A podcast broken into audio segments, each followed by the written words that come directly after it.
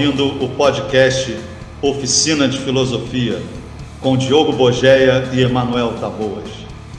Fala pessoal, fala meu querido amigo Emanuel. Estamos aqui para gravar mais um episódio do podcast Oficina de Filosofia. O podcast está cada vez melhor, gente. A gente quer agradecer demais todos vocês que estão seguindo a gente, que estão acompanhando aqui o podcast, que estão entrando lá no Instagram da Oficina de Filosofia, deixando mensagens lá para gente, sempre muito bacanas. É muito legal contar com a participação de vocês. Continuem entrando lá no Instagram, seguindo o Instagram, arroba Oficina de Filosofia, que é parte do projeto projeto Oficina de Filosofia, onde o podcast está aqui inserido. Tem também o canal no YouTube, Oficina de Filosofia. Lá você tem mais de 100 vídeos com temas filosóficos, psicanalíticos, tem playlist de ética, de política, tem um pequeno manual de autoatrapalhamento, tem muita coisa legal lá para vocês. Sem contar as lives, né? Muito maneiras que a gente fez. Algumas o Emanuel estava junto comigo, estava presente. E conheçam também os livros da Oficina de Filosofia, que tem os e-books, tem o livro físico e o mais novo lançamento. Não deixem de comprar o mais novo lançamento da Oficina de Filosofia, que é o e-book Psicologia do Bolsonarismo. Por que tantas pessoas se curvam ao mito? Essa é a grande questão política do nosso momento. Né? A gente acabou de passar pelo 7 de setembro, onde uma multidão de verde e amarelo foi às ruas, e sendo que a gente está vivendo um dos piores governos da história do país. Isso não é exagero. Peguem a história do país, é um dos piores governos da história do país. Está tudo ladeira abaixo, gasolina R$ reais, dólar R$ reais, ninguém consegue mais comprar as coisas que comprava antes, tudo indo ladeira abaixo e a galera tá lá na rua, firme e forte, apoiando o Bolsonaro. Então, realmente tem um interesse aí psicológico, tem que entender qual é o poder de mobilização psicológica, como é que funciona a nossa mente para poder explicar um pouco, pelo menos tentar explicar, que foi o que eu tentei fazer nesse livro, tentar explicar esse momento tão complicado que a gente vive, que é atravessar atravessado por esse movimento sociopolítico dos mais fortes, mais engajados, mais cheios de uma idolatria fanática por um líder político bizarro, como a gente ressaltou no último episódio, né, que se chamou justamente Por que tantas pessoas se curvam ao mito? E é um fenômeno, né, Manuel? Uma coisa que é até difícil da gente entender, mas eu fiz um esforço lá, fiz 17 capítulos de propósito, né, uma tragédia em 17 atos, já que o número do cara é 17, para tentar explicar um pouco a partir da psicanálise, a partir da filosofia do Nietzsche, por que, que as pessoas e tantas pessoas se curvam ao mito e continuam se curvando ao mito. Que para mim é um lance bizarro, porém, quando a gente muda um pouco a chave de explicação, como eu fiz lá, usando a psicanálise, o Nietzsche, eu acho que a gente consegue entender. Porque uma coisa, Manuel, que me chama a atenção, e foi um dos motivos de eu escrever esse livro, Psicologia do Bolsonarismo, tá lá na Amazon, hein, gente? Tá baratinho, clica lá, compra, tem os links todos lá no Instagram da Oficina de Filosofia filosofia, se quiser ir direto na Amazon, botar psicologia do bolsonarismo, você vai encontrar. Mas uma coisa que me motivou a escrever esse livro não foi nem só por conta dos bolsonaristas, porque eles eu sei que nem vão ler. Já recebi um monte de xingamento, um monte de ataque, um monte de gente falando que é uma grande besteira, que a universidade está um lixo por causa de gente como eu, que está escrevendo essas coisas. Esses bolsonaristas, eu sei que eles não vão ler. Então não, não foi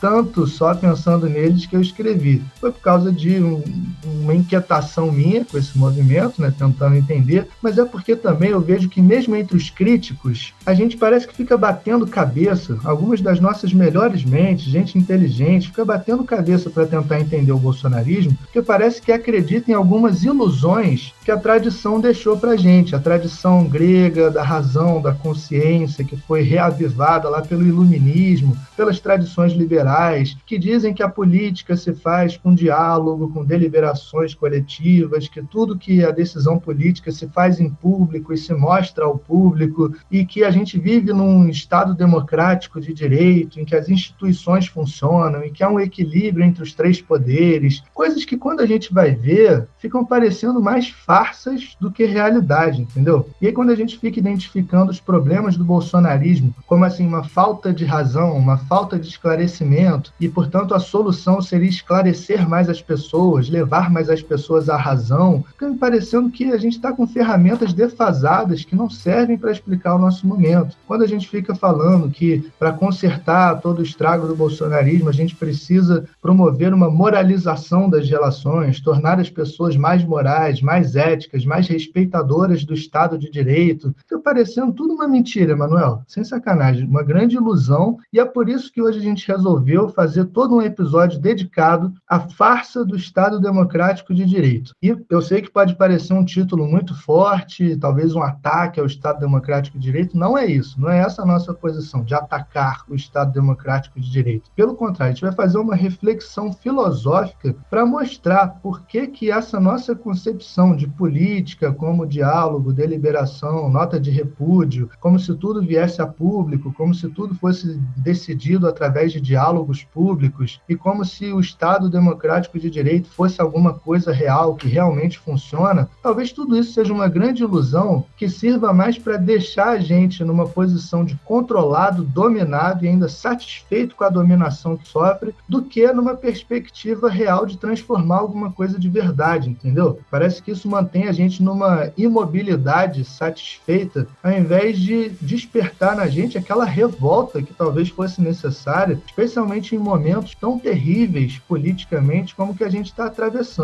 Pô, o cara faz palanque, cara, para atacar todas essas instituições, para detonar tudo que está acontecendo, se coloca como um líder autoritário de fato, e a galera se curvando diante do mito, dizendo que é isso mesmo, pastor convocando a galera para ir com fuzil para a rua, até que felizmente não vimos nenhuma demonstração dessa galera dos fuzis, mas a gente sabe que eles existem, eles vivem postando vídeo nas redes sociais, essa galera tá armada, essa galera é perigosa, o cara conta com o apoio de um monte de poderes aí, tanto militares oficiais quanto paramilitares do tipo milícia, é um movimento muito perigoso, e aí às vezes ao invés da gente realmente alimentar a revolta em relação ao que está acontecendo, a gente fica preso a certas ilusões do que deveria ser o Estado democrático de direito e até se engana achando que as instituições estão funcionando de verdade. Enfim, acho que com isso dá para a gente começar o nosso papo, Emanuel. Eu vejo um pouco, acho, vejo muitas pessoas, muitas cabeças muito boas da gente se perdendo na análise que faz do momento sociopolítico por entrar nessa farsa do Estado democrático de direito, cair nessa ladainha. O que, que tu acha, cara? Fala aí, pessoal. Fala, Diogo. Mais uma vez, um grande prazer estar tá fazendo esse podcast. Quer dizer, um prazer estar tá fazendo um podcast e um desprazer a gente ter que discutir, às vezes, essas coisas, porque elas, infelizmente, fazem parte da nossa vida e a gente não se dá conta disso. O que você trouxe é,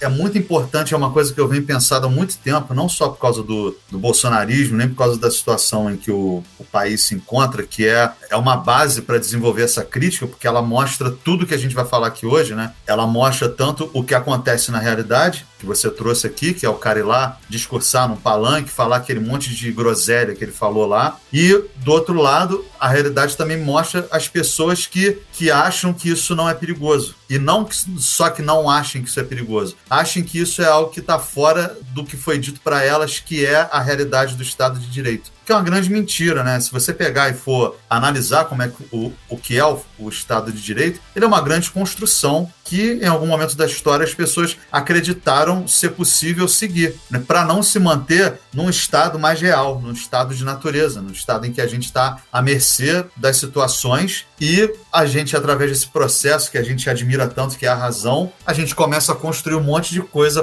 para ser alicerces imutáveis e que vão deixar a gente seguro. Eu acho que é isso que acontece. As pessoas não se deixam, as pessoas se rendem, não é que não se deixam, as pessoas se rendem a essa ilusão que a gente criou. É uma grande ilusão o Estado Democrático de Direito, porque ele, ele se mostra o tempo inteiro como algo que pode desabar com o menor sopro que alguém der nele, sabe? O estado em que a gente vive, que a gente coloca tão com tanto prazer de que é uma coisa, uma construção humana forte, de que a gente agora vai viver num lugar em que as pessoas vão ser iguais, vão ser vistas de maneiras justas, sabe? Isso, isso é uma coisa que, assim, pudera, eu queria muito que fosse isso. Eu queria, a coisa que eu mais queria no mundo é que a gente vivesse mesmo numa realidade em que as instituições elas funcionassem a nosso favor, que não tivessem as coisas por baixo dos panos que a gente sabe que existem, e principalmente que quando alguém agisse de maneira contrária a isso, houvesse realmente uma punição, houvesse realmente uma retirada dessa pessoa, desse sonho que a gente tem, dessa grande sonho ilusório mesmo, sabe? Que às vezes os sonhos se tornam tão reais que, que você acredita nessa ilusão. E aí o que, que acontece? Eu comecei a perceber isso quando eu fui vendo como que os sistemas funcionam, assim, né? Eu lembro que estava numa aula na faculdade que um professor falou assim: hoje eu vou dar uma explicadinha aqui né, para vocês rápido, só para a gente entender o que é Estado de Direito, o que, que é forma de governo. Ele estava usando até aquele cara muito. que não é o meu. Um, um dos caras que eu mais admiro, mas eu gosto do jeito que ele explica isso, que é o Norberto Bob. Eu gosto do jeito que ele explica. Ele está muito diferente do meu viés ideológico, meu viés político, mas é um cara que eu admiro como um escritor. E ele usou aquele lance, né? Ah, eu tenho uma possibilidade de governo que é a monarquia. O que é a monarquia? Monarquia é um, um rei, né? Que é aquele cara que tem os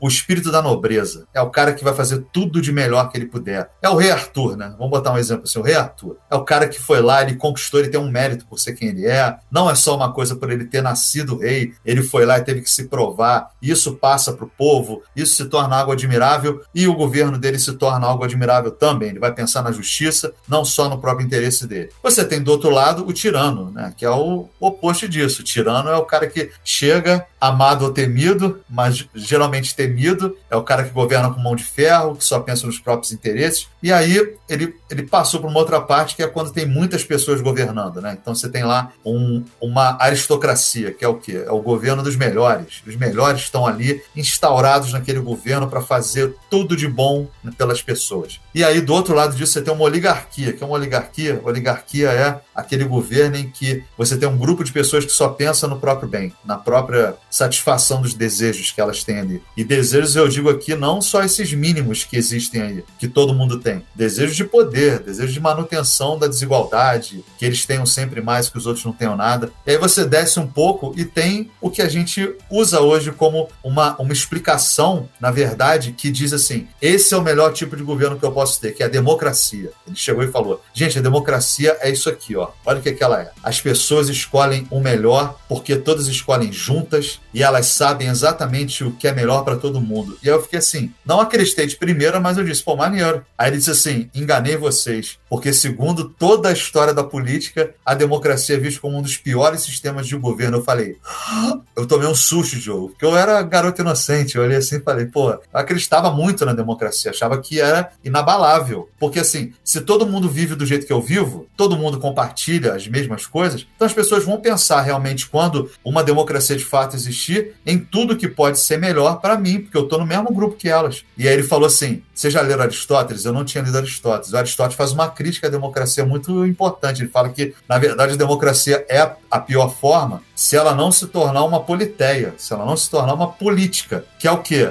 A politeia, na verdade, significa república, né? E aí Aristóteles e o Platão usam esses termos para explicar quais seriam as melhores, melhores formas do governo. E quando ele fala politeia e falou república, e ele me explicou o que, que seria a melhor forma de governo com um monte de gente, eu entendi porque a democracia não é. E hoje eu vejo porque a democracia é uma ilusão. Porque ele me explicou uma coisa muito simples. Ele falou: se as pessoas não tiverem, não tiverem com o mesmo pensamento, ou seja, que seja o mesmo pensamento de melhoria, se elas não tiverem sido educadas num contexto do respeito ao próximo, num contexto de entender as necessidades do próximo como suas também, e isso é uma coisa que eles explicam nos livros na República, na política, eles explicam que você tem que ter uma caminhada muito longa para você entender o que, que significa isso, escolher por todos, né? E a gente vê o que, que acontece na democracia, que é exatamente o contrário. As pessoas escolhem por si mesmas, tanto no povo e quando você passa para a área dos governantes, é pior ainda. Os governantes, eles formam uma oligarquia. Foi nesse dia que eu entendi. A gente não vive nem numa politeia, tá longe disso, né? De ter um lugar em que as pessoas escolhem o melhor para todas, sabem escolher nesse sentido, sabe? De ver o outro, de não deixar que a sua própria vontade queira o tempo inteiro se satisfazer em cima do outro, que é uma coisa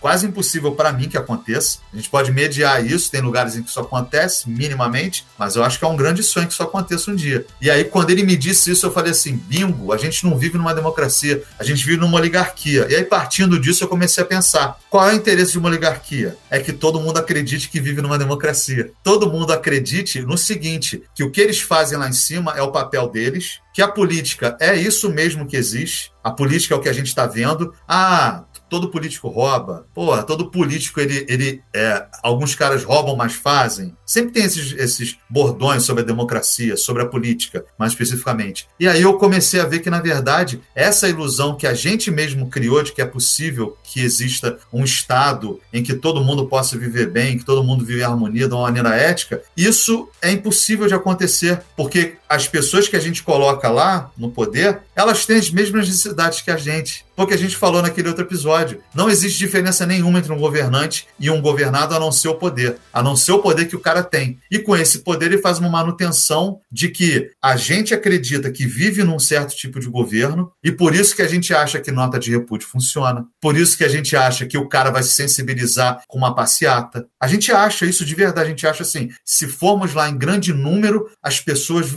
que estão lá no poder vão se sensibilizar com isso ou vão temer isso e elas vão mudar. E aí só imagina os caras na bancada, assim, lá os políticos, olhando as, as manifestações, falando aí, peça celular aí, isso tá muito fofo, cara. Eu vou bater uma foto disso aqui que tá. Que fofura que é isso aqui, porque não é assim que a real política acontece, né? O que a gente vai falar hoje é um pouco disso. A real é, política é a realidade da política. É aquela política que é real, não é essa ilusória que a gente vive, acreditando que o voto muda alguma coisa, acreditando que não existe possibilidade de que os poderes se voltem contra a gente. A gente não acredita nisso de verdade. A gente acha que tem gente lá que está para defender o povo. E aí o que que acontece? Esse lance de nota de repúdio, de passeata, assim, sério, Diogo, eu, eu, eu fico, fico imaginando o dia que a gente vai acordar em relação a isso e perceber que isso não, não funciona. Não funciona de fato. Porque, sabe quando que eu vi isso um dia, cara? Assim, um dia que eu vi isso? Foi quando eu estava naquelas manifestações de 2013, que eu fui sem querer, eu não fui porque eu quis, não. Eu não saí de casa falando, vou numa passeata, sei lá, não. Eu saí andando do trabalho e me peguei no meio da manifestação,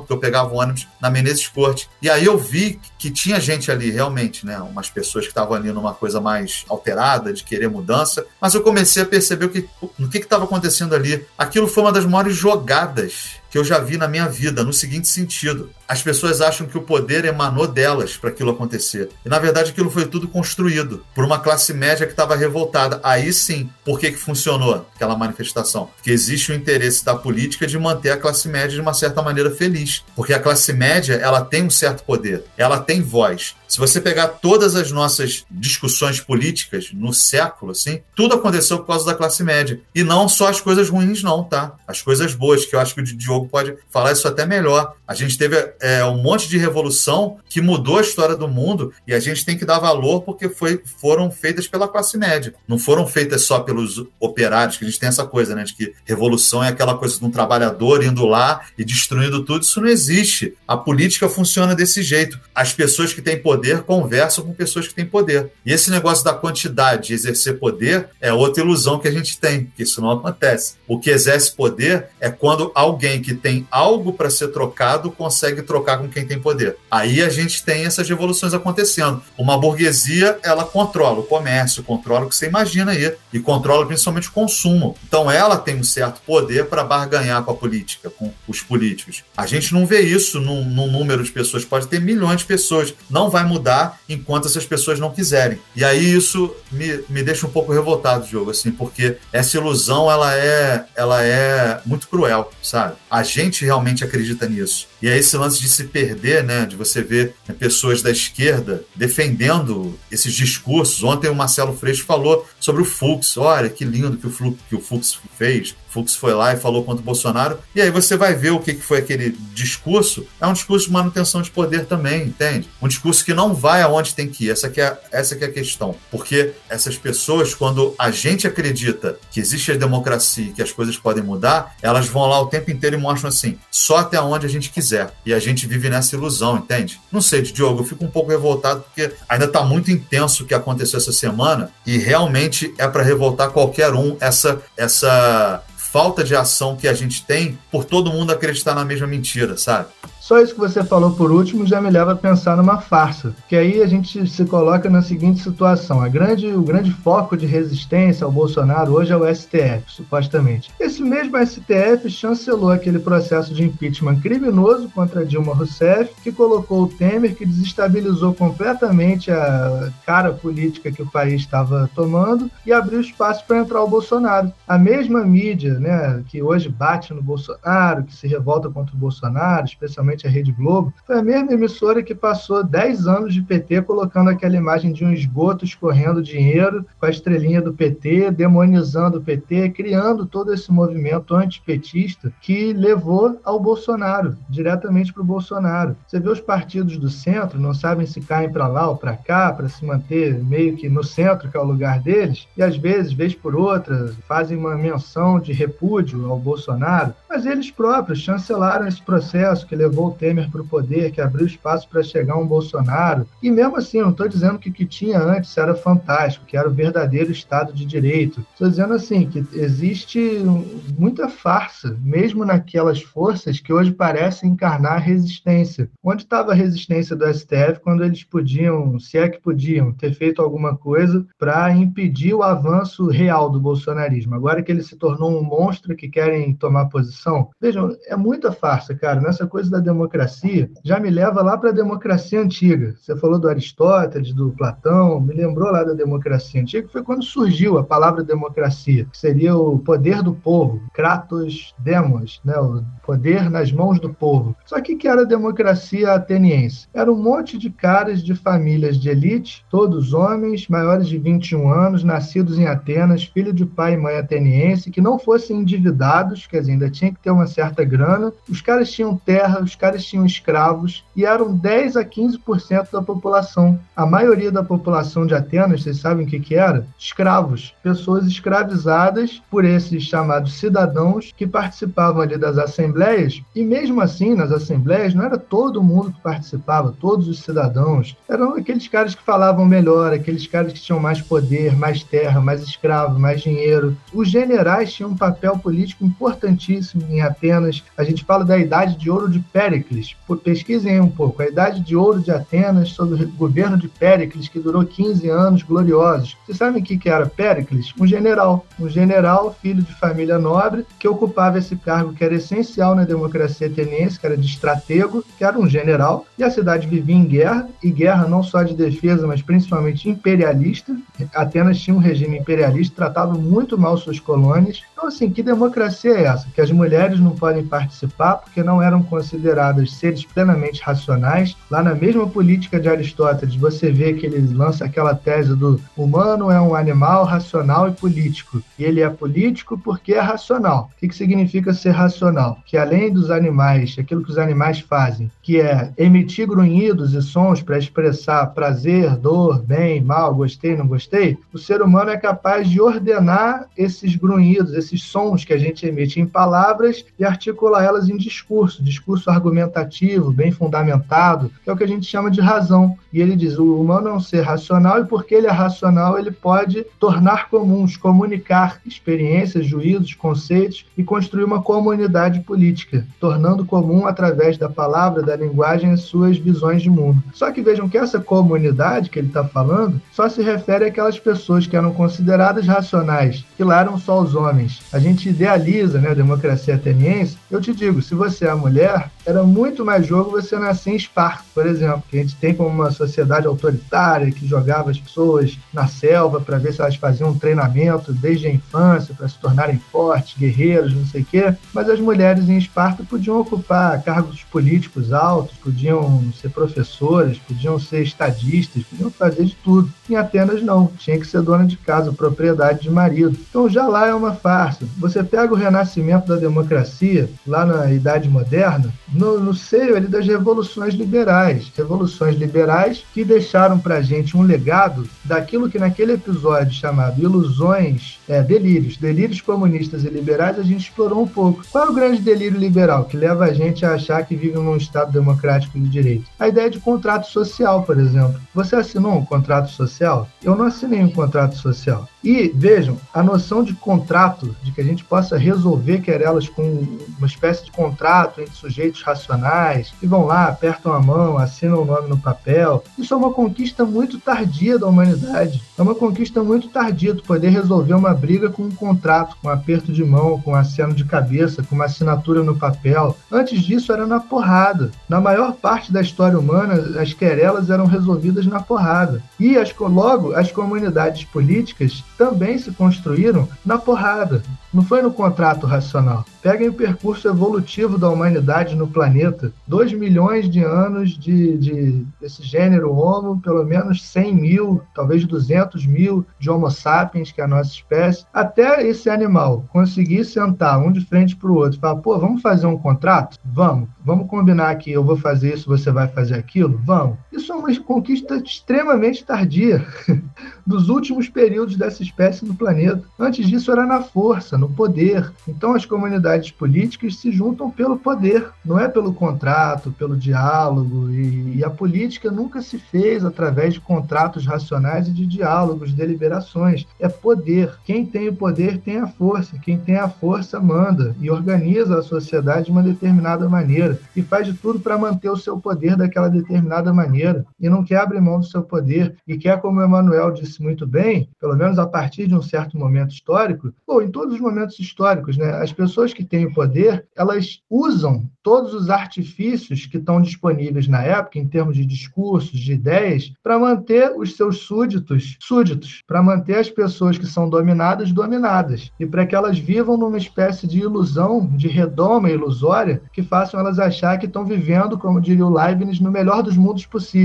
Então, esse aqui é o melhor dos mundos possíveis. É esse discurso bonito que fizeram? Esse rei é descendente de Deus, e Deus é que vai salvar minha alma depois que eu morrer. Lembram lá do absolutismo? A mesma coisa que o Estado democrático de direito. Não, essas pessoas têm que dominar mesmo, porque elas foram eleitas democraticamente pelo povo, e a gente decide tudo através do diálogo, com o poder do voto. Gente, é só vocês verem como é que funciona o nosso sistema eleitoral. Qual qualquer um pode se candidatar? Peguem só os financiamentos de campanha.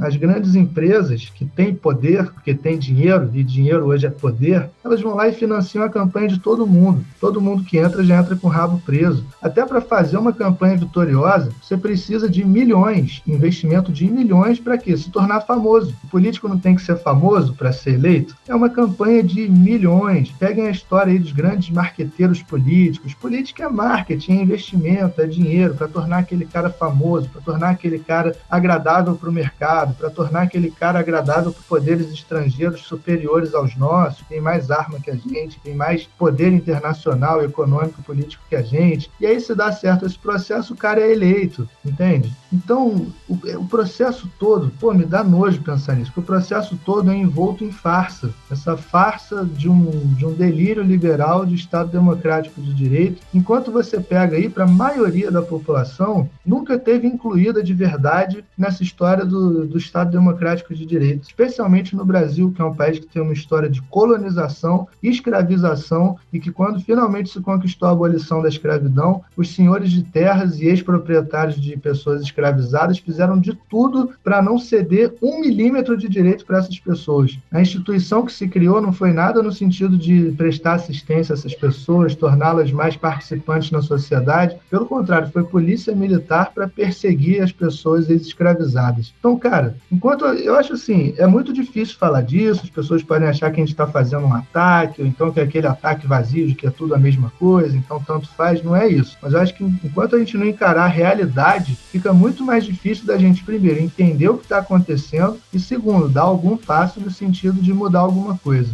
Não, exatamente isso, cara, que você falou sobre essa questão de aonde a gente está situado, na verdade, né? O que, que a gente a gente tem de fato. O que a gente acha que tem de fato é uma escolha feita ao longo da história e que isso garante pra gente um norte. E esse norte que a gente tem, ele, ele é o melhor norte possível. Eu gostei disso, disso que você disse, melhor dos mundos possíveis. Tipo, eu gosto desses, dessas experiências artísticas ou experiências, sei lá, existenciais em que você vê né, quando as máscaras vão caindo em relação a essas coisas. Porque se você pegar qualquer pessoa e a colocar numa situação em que ela tem que defender alguma coisa, a última coisa que uma pessoa vai pensar é num contrato. A última coisa que ela vai pensar é em fazer um contrato com alguém. E aí a gente, quando olha para a sociedade, que é um mundão desse, né, que a gente não consegue nem abarcar a ideia disso tudo, as pessoas acham que o que vai resolver aquele problema é um contrato. Isso não entra na minha cabeça, porque assim, se o Bolsonaro fala aquilo que ele disse no palanque, num lugar em que as pessoas vão ser julgadas pelo que elas estão fazendo, não por causa de uma ideia que você tem que comparar, ah, ele disse isso, mas na verdade não quis dizer isso, porque você acha tão absurdo que você pensa assim, não, acho que uma nota de repúdio é o bastante, vou fazer esse contrato aqui, ó.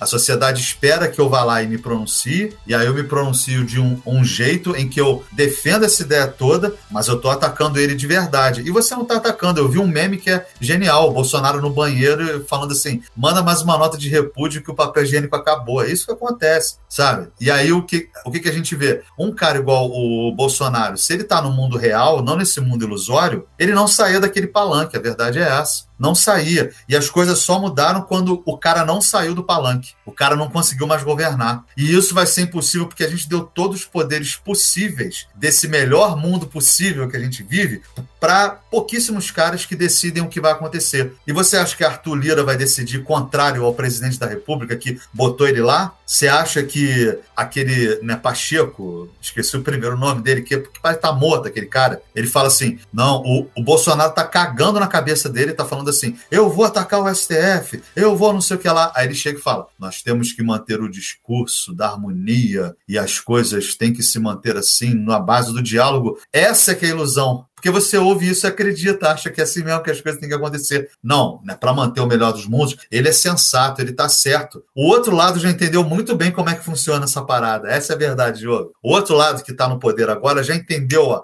mas há muito tempo que o negócio é chegar, mostrar mesmo, falar o que vai fazer, ir lá contra o cara. E eu não estou falando, gente, fica estranho isso, eu sei. O Diogo fez essa ressalva que é importante. Fica parecendo que a gente quer guerra, que é para todo mundo ir para a rua e matar os outros, nada disso. Isso também não vai funcionar por enquanto. Isso também não vai funcionar do jeito que a gente espera, não. Mas o que a gente está falando é o seguinte: é que existe um afastamento grande entre a realidade das coisas e uma realidade que a gente criou que não permite que a gente mude o que acontece, o feijão que eu não tenho no prato. Entende? Que isso é real. O real é assim: enquanto o cara está fazendo discursinho falando de voto impresso, ele não fala sobre as coisas importantes. E aí fica uma noia na minha cabeça de pensar assim: por que, que ele não está falando sobre, né, sobre isso? Ah, é normal, ele é político, ele está lá indo fazer, isso faz parte do jogo político. Eu odeio jornalistas quando eles começa com isso. Não, o Bolsonaro foi lá e falou que vai atacar o STF, mas faz parte do jogo político. Aí a pessoa acredita nisso, ah, então faz parte. Vou ver agora como é que eu vou me virar o dia inteiro para conseguir comer, porque isso ele não está falando, não faz parte do jogo político. A economia é uma coisa que existe e que não tem nada a ver com o presidente, ele está ali para ficar falando merda, entende? E aí essa figura muda, você trouxe muito bem.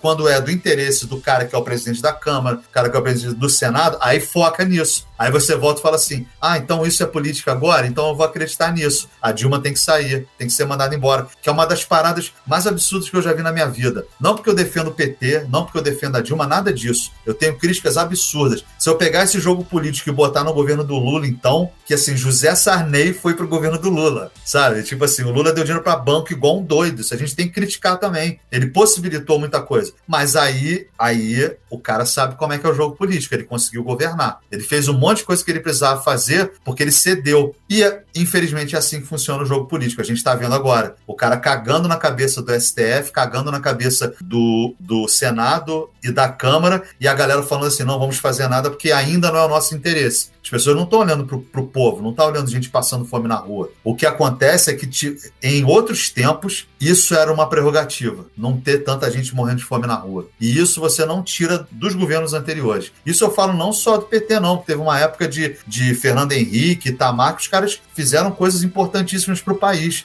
Fernando Henrique, se não fosse o final do governo dele, ele teria feito um governo muito bom. E umas críticas que eu tenho, lógico, a privatização, essa coisa toda. Mas ele fez coisas muito boas lá na época dele. Então, então a gente não está defendendo aqui que, que um lado está errado e outro, e outro lado está certo. A gente está defendendo assim: as pessoas que estão no poder hoje não estão defendendo seus interesses. Isso é um fato. Por que, que isso acontece? Porque você deu uma carta branca para essas pessoas fazerem o que elas quiserem. Não é uma coisa que passa por você antes. Você não dá aval para aumentar salário de deputado, você não dá aval para aumentar salário de juiz, você não dá um aval né, para isso. Então eles se muniram dessa, dessa palavra oligarquia, o governo dos piores possíveis, no melhor dos mundos possíveis, eles vão lá e governam para o interesse deles. E sabe como é que isso acontece? Tem uma historinha que eu gosto, assim, Diogo. Gosto mesmo dessa historinha.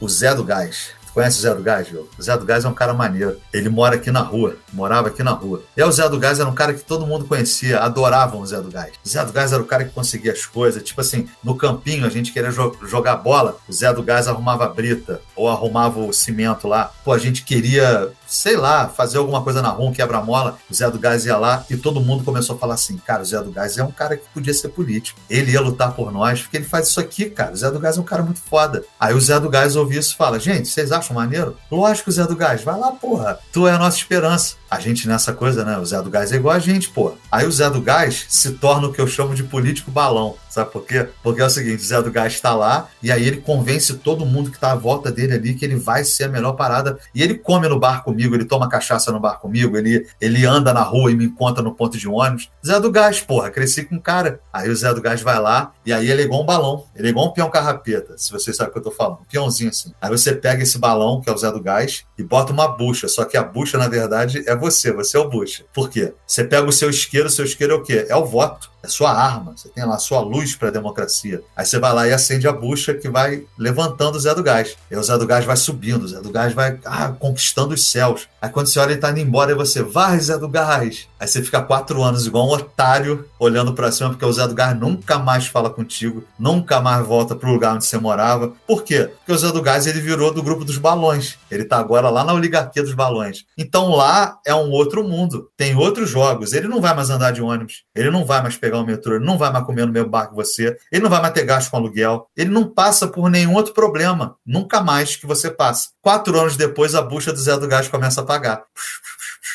Aí ele vem e começa a descer. Aí quando ele desce, ele fala: Qual é a galera? Voltei, me elejam de novo, acendam essa bucha. E você acende, porque você acha que o Zé do Gás, quando foi lá, ele foi lá, mas, mas ele fez o que ele tinha que fazer, mesmo não tendo arrumado nada na tua rua. Ele deu um jogo de camisa pro time um dia, ele fez algum morinho na rua ali. Esses caras, quando você elege né, pessoas pro poder, e por isso que é muito importante a gente, dentro do, do único sistema que a gente tem, saber quem a gente elege. Sabe qual é? Saber nesse sentido de tipo assim, do, do menos pior que eu tenho. O que, que eu tenho aqui? Eu tenho gente que vai ter vontade de poder, vai querer roubar, vai fazer tudo isso. Isso, isso. Você entra nesse jogo, não adianta. Ele é tão. Ele é secular esse jogo. Não foi criado ontem, não é o cara que está ali na, na esquina e criou esse jogo da política, não. E é o que, que acontece. É a gente saber minimamente quem vai chegar lá, quem vai ser o Zé do Gás, quem vai subir naquele negócio do balão. Mas aí o que volta para mim é o seguinte: é, é, é muito insignificante isso, sabe? Essa coisa. No final das contas, o jogo muda os, os atores e o espetáculo é o mesmo, sabe? Só substitui o cara tem um papel ali a desenvolver, ele vai seguir aquilo ali do, do, do jeito que está sendo seguido. E o pior de, disso tudo, eu acho, assim, é que dá uma esperança para a gente que isso possa realmente mudar. Que a gente votando, a gente fazendo as coisas, isso vai mudar de fato. E o que me deixa triste é que, cara, as pessoas que vêm falar comigo que, que, que votaram nesse traste aí, nesse esse presi presidente ridículo, que, que nem é um presidente, esse, esse cara é um miliciano, esse cara é um bandido que, que a gente elegeu. É assim, falar que não teve escolha. Isso, isso não entra na minha cabeça, Diogo. É uma crítica que eu vou fazer sempre. Porque eu entendo o porquê de uma pessoa votar nele. Eu entendo. E isso faz parte dessa ilusão da democracia. Elegerem esse cara. É possível. Agora, quando uma pessoa me diz que não teve opção e que não sabia o que acontecia ali, eu fico nessa dúvida, sabe? Eu sei que tem fake news, tem tudo isso, mas, cara, não sei, Diogo, eu fico né, transtornado, principalmente porque eu lembro dessa história do Zé do Gás. E as pessoas que estão acendendo ali a bucha muitas vezes estão realmente numa esperança de que algo mude. E aí você vê o cara fazendo agora o que ele quer, e as pessoas que estão lá, que deveriam estar defendendo o interesse dos outros, fazem nota de repúdio, sabe é? E eu ainda, ainda fico nessa, nessa essa coisa meio ingênua, Diogo. Eu tenho um pouco disso ainda, sabe? Eu sou. Uma pessoa me disse um dia que eu sou muito cristão ainda. Mesmo sendo ateu, mesmo indo contra essas coisas da política, ela me disse assim: nós tendo um pensamento muito cristão. Eu, eu acho que eu tenho mesmo essa coisa de ainda né, tentar ver, ver coisas boas, mas isso tá se esvaindo, Diogo. Eu tenho até medo às vezes, cara. Isso tá se, se esvaindo de um jeito que acho que não tem volta, não, sabe? Principalmente por por causa do que aconteceu essa semana, do que acontece nas relações interpessoais, sabe qual é? E aí, a última barreira que está caindo é dessa mentira que, que a gente vive, que é isso que a gente chama de Estado de Direito, sabe? Isso é uma grande farsa mesmo, uma grande mentira. A gente é iludido o tempo inteiro. Vai sair agora o Matrix 4, né? Que eu tô naquele hype, que é um filme que eu amo, Matrix, a gente já falou disso aqui no episódio. O, prim o primeiro é excelente, o segundo vai, o terceiro é para ganhar dinheiro. Vamos embora. Mas o quarto eu vou esperar agora ver uma coisa minimamente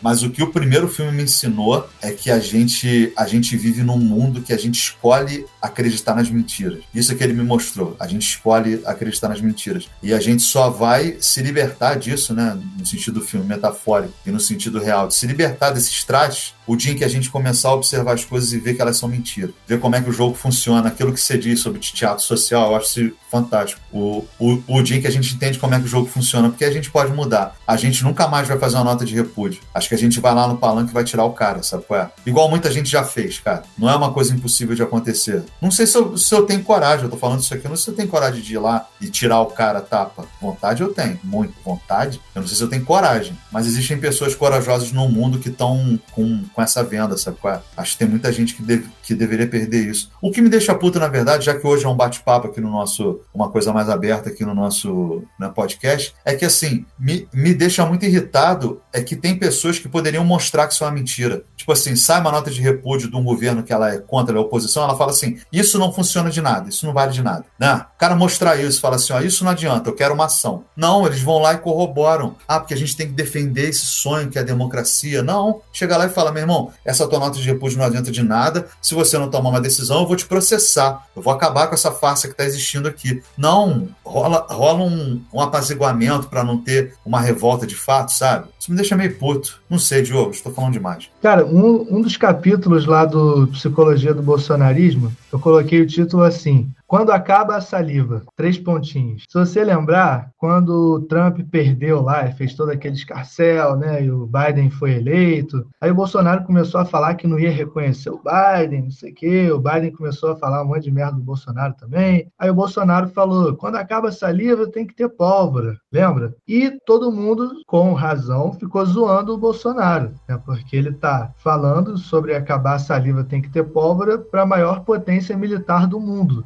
O Brasil, a gente sabe, não aguenta cinco minutos de porrada com basicamente ninguém. né? Aquele moleque que a gente brincava na escola, né? Você não aguenta cinco minutos de porrada comigo. É o Brasil hoje, nesse sentido militar. Porém, que eu chamo a atenção nesse capítulo, quando acaba a saliva, é que pela mesma razão que a gente ridicularizou o Bolsonaro, pelo que ele está falando em termos de política internacional contra os Estados Unidos, serve, serve a mesma lógica serve para a gente ficar bastante assustado com essa fala dele. Porque ele tem na política interna a pólvora, cara. Ele tem a pólvora. Os seguidores dele é que andam armados. Ele tem a Polícia Federal, ele tem a Polícia Militar, ele tem o Exército, ele tem a milícia. E os opositores não têm arma. Eu não estou defendendo lutar armado, dizendo que teria que ter, estou dizendo só chamando atenção para um fato. Ele tem a pólvora e os opositores têm a saliva. É uma salivação infinita, né? É a salivação da CPI, é a salivação dos discursos, é a salivação das notas de repúdio, é a salivação até das manifestações, de ir à rua falar coisas e tal, palavras de ordem, como se diz. Isso é salivação, cara.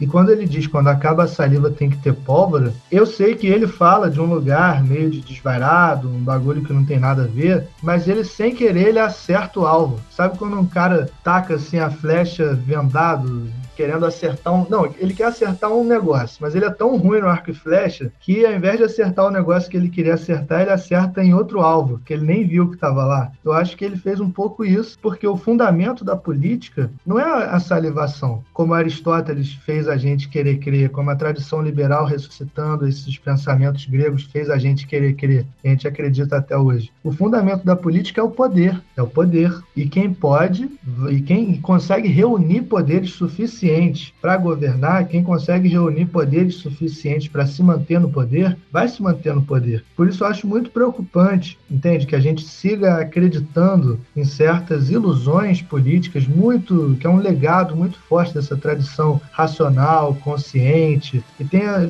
gere na gente uma dificuldade muito grande de ver as coisas como elas são. Para mim, filosofia às vezes é um exercício de tentar ver as coisas como elas são, ao invés de ficar tentando, é, tentando não, mas vendo as coisas como elas deveriam ser, e aí julgando a realidade porque ela não se comporta da maneira que supostamente deveria ser. Isso é um, um, um vício também de certas filosofias. A gente fala a filosofia como movimento de pensamento, eu acho que ela tem mais a ver com tentar ver as coisas como elas são, ao invés de ficar julgando elas como erradas em vista do que deveria ser. Então, como funciona a política? Funciona através de poderes. São poderes em luta, né? são luta de poderes pelo domínio. Tem lá a vontade de poder, como diz o Nietzsche, aquele desejo insaciável de poder e mais poder, que diz o Hobbes. Derrida tem um texto lindíssimo que chama Força de Lei, que ele chama atenção para um negócio muito simples, que a gente não pensa direito. Assim, aquele que institui a lei e faz valer a lei está necessariamente acima da lei. Logo, ele é um poder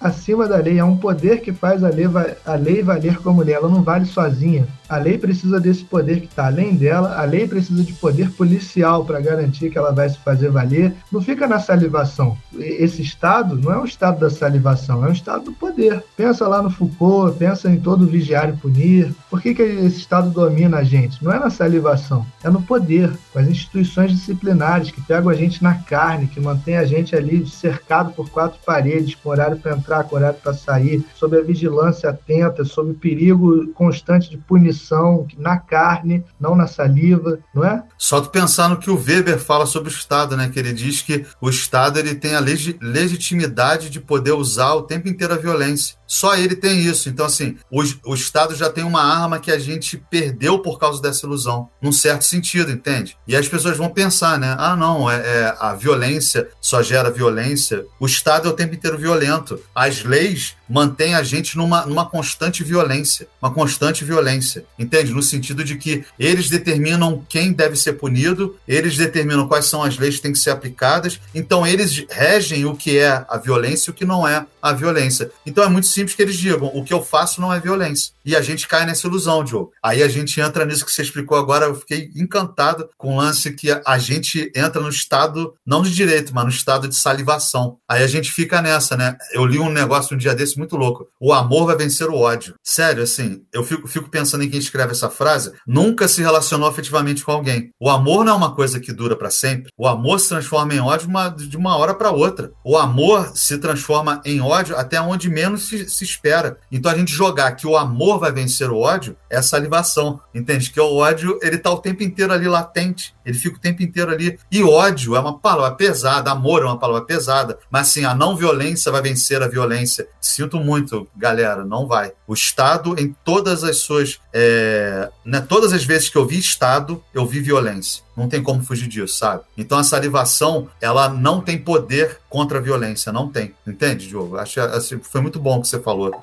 Tem, me lembrou isso que você falou e que a gente está falando, me lembrou aquela cena de Game of Thrones que virou meme. É mais por isso que ficou fresco na minha memória, que chega um cara assim e fala pra rainha que tá lá, é, conhecimento é poder. Aí ela fala assim, guardas, peguem ele e cortem a cabeça dele. Os guardas, na hora, prendem o cara, metem a espada na cabeça dele, aí ela fala, para. Aí eles param. Ela fala, agora se afastem e deixem ele livre. Aí os guardas se afastam e deixam o cara livre. Aí ela vira para ele e fala, poder é poder. Caraca, isso é muito sinistro, cara.